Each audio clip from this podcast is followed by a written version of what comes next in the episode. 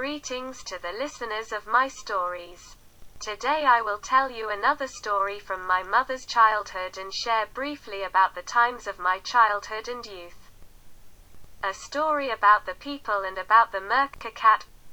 Part 1 Mom recently recalled that she once listened to the weather forecast on the radio as a child. It was reported that it was already warm in the Krasnodar territory in March and they began plowing fields for crops. And in the north, in the tundra, there is still a real winter with cracking frosts. Little Zena imagined how cold it was to sleep there in the Arctic in the plague. There's not enough firewood and the fire hardly burns at night and does not heat the house. This house is called Chum by the northern peoples. And how do they do there in the cold what we do today in warm toilets? After all, water freezes on the fly in such frosts. How do people live there? In the south, paradise can be said. And in the north it looks like hell. And people have somehow adapted to live there. But Zena's homeland in March in the Leningrad region, it was before the war, near Gdov is full of snow. Thick ice on rivers and lakes.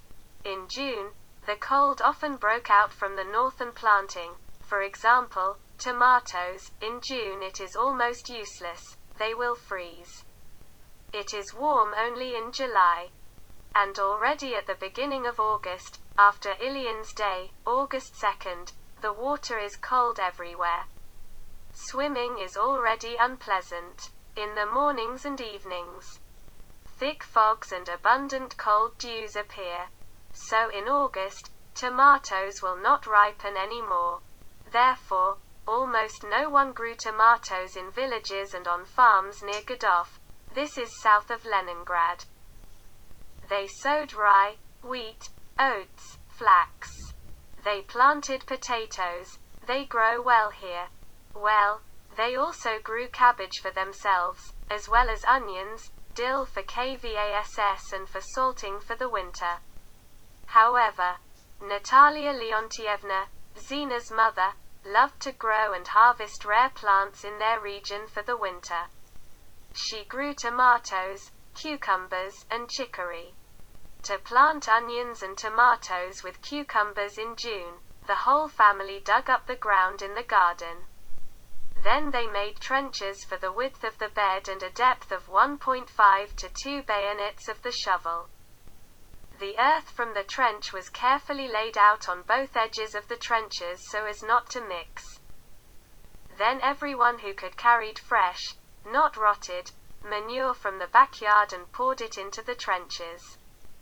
The trenches were filled with manure level with the ground level in the garden. After that, Manure was covered with earth and beds were formed. Before planting seedlings, deep enough holes were made and onions, cucumbers, tomatoes, cabbage were planted in them. After that, they were covered with bags, floor woven paths, so that the seedlings would strengthen. And at the end of June, the beginning of July, the plants could finally walk, they removed the covers. As the plants strengthened, the holes were sprinkled with earth.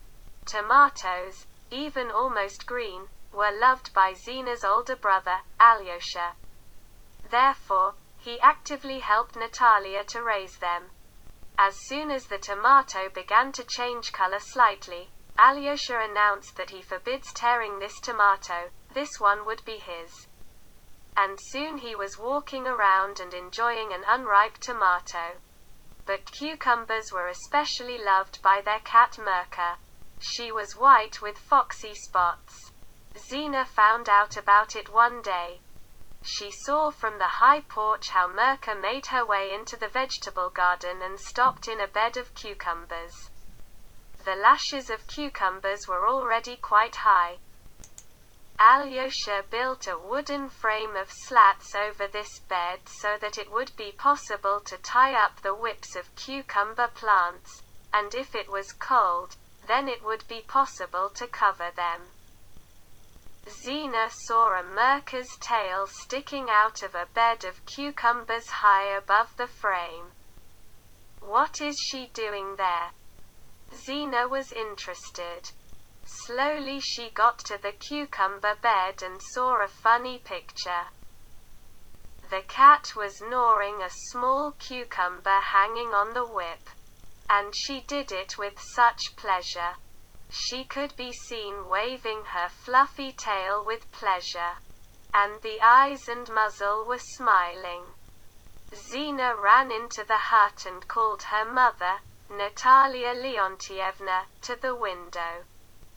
And they smiled together and watched the cat Murka happily eat fresh cucumbers. Then they observed a similar picture more than once. That's such an unusual cat Murka Zena had as a child. Then came August. Fog was rising from a nearby river, three meters from the garden. Natalia saved her plants on the route for some time, covering them with all sorts of rags and rugs.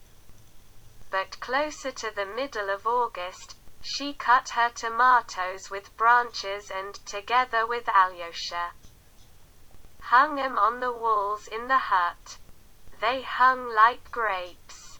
The branches gradually dried up, and the tomatoes turned brown rarely ripened to red, but they never rotted.